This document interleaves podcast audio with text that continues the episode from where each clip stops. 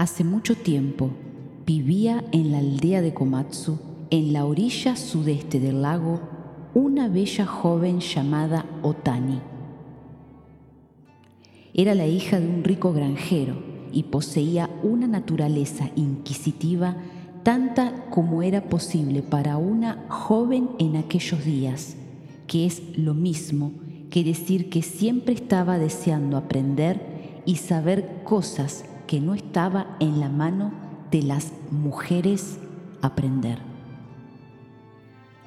Buscando saber y aprender, solía cruzar ella sola el lago en una barca para visitar a cierto joven monje dotado e inteligente que era el sumo sacerdote del menor de los templos situados al pie del monte Hiei, justo el que está usted mirando en estos momentos.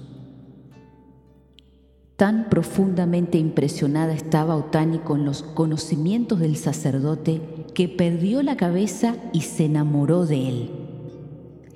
De esta manera, sus visitas se hicieron más frecuentes. A pesar de las protestas de sus padres, solía cruzar el lago sola, incluso cuando las olas eran tan altas que no era seguro navegar por sus aguas, ni siquiera para un avesado pescador como yo. Finalmente, Otani fue incapaz de resistirlo por más tiempo Sentía la necesidad de declararle su amor al buen sacerdote y de convencerlo para que colgara los hábitos y huyera con ella. El monje, profundamente apenado, no sabía qué decir o cómo desalentar a la muchacha. Al final llegó a la conclusión de que si le proponía una tarea imposible, ella se desengañaría sabiendo que el tiempo en el lago Obigua a finales de febrero es tan malo que resulta imposible para las barcas pequeñas navegar por él, le propuso lo siguiente, aunque sin decirlo en serio en ningún momento. Otani, si logras cruzar el lago la tarde del 25 de febrero en un barreño, entonces colgaré los hábitos para complacer tus deseos. Otani no pensó en lo imposible del asunto, ni comprendió qué era lo que el sacerdote pretendía. Joven e insensata como era y cegada por el amor, remó de vuelta hasta su casa, pensando que la próxima vez que cruzara el lago lo haría en un barreño para convertir al sacerdote en su marido. No podía estar más feliz. Finalmente, el 25 de febrero llegó. Otani se había procurado el mayor barreño que pudo encontrar en los márgenes del lago y tras el crepúsculo se embarcó en su frágil navío y sin el menor miedo partió. Cuando había cruzado ya hasta la mitad del lago, una terrible tormenta se desató sobre el monte Hiei las olas se elevaban y el viento soplaba con furia ciega. Para colmo de males, la luz que normalmente brillaba en la orilla del lago bajo el Hiei y el que sacerdote había prometido que brillaría con especial intensidad esa noche, había sido apagada. No pasó mucho tiempo antes que el barreño de la pobre Otani volcara y a pesar de sus esfuerzos por mantenerlo a flote, se hundió bajo las olas y ya no salió jamás.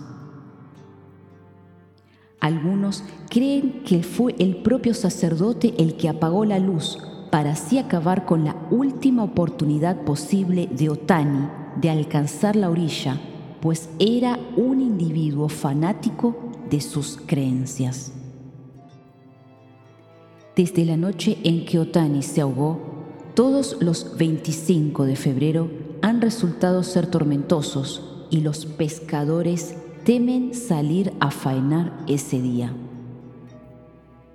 La gente cree que es a causa del espíritu insatisfecho de la pobre Otani, quien, a pesar de que no temía a la muerte, murió desconsolada debido al engaño del monje al que amaba. El barreño que Otani utilizó fue encontrado flotando a la deriva en la orilla de la aldea Kinohama, al este de Omi. Fue recogido por Gensuke, un fabricante de cerillas que lo deshizo y sacó muchas cerillas de él. Cuando la historia de Otani y de su barreño llegó a oídos de la gente de Kinohama y por consiguiente a los de Gensuke, decidieron que cada 25 de febrero celebrarían una fiesta y rezarían una oración en el templo por el espíritu de Otani. Denominan ese día Joya y en él se celebra el Festival de las Cerillas y nadie trabaja. Es una excelente historia, le dije al viejo pescador. Aunque me hubiese gustado meter al monje en un barreño el siguiente 25 de febrero y arrojarlo al lago para estar seguro de que se ahogaba de la misma manera. ¿Sabe Dan Nassan por qué se atan esos pequeños pedazos de papel en las negras rocas próximas al templo de Ishiyamadera? No, no lo sé, respondí. Y lo que es más, cuando estuve allí, nadie supo decírmelo. Bueno, no se trata de una historia cualquiera, te la contaré, ya que es corta.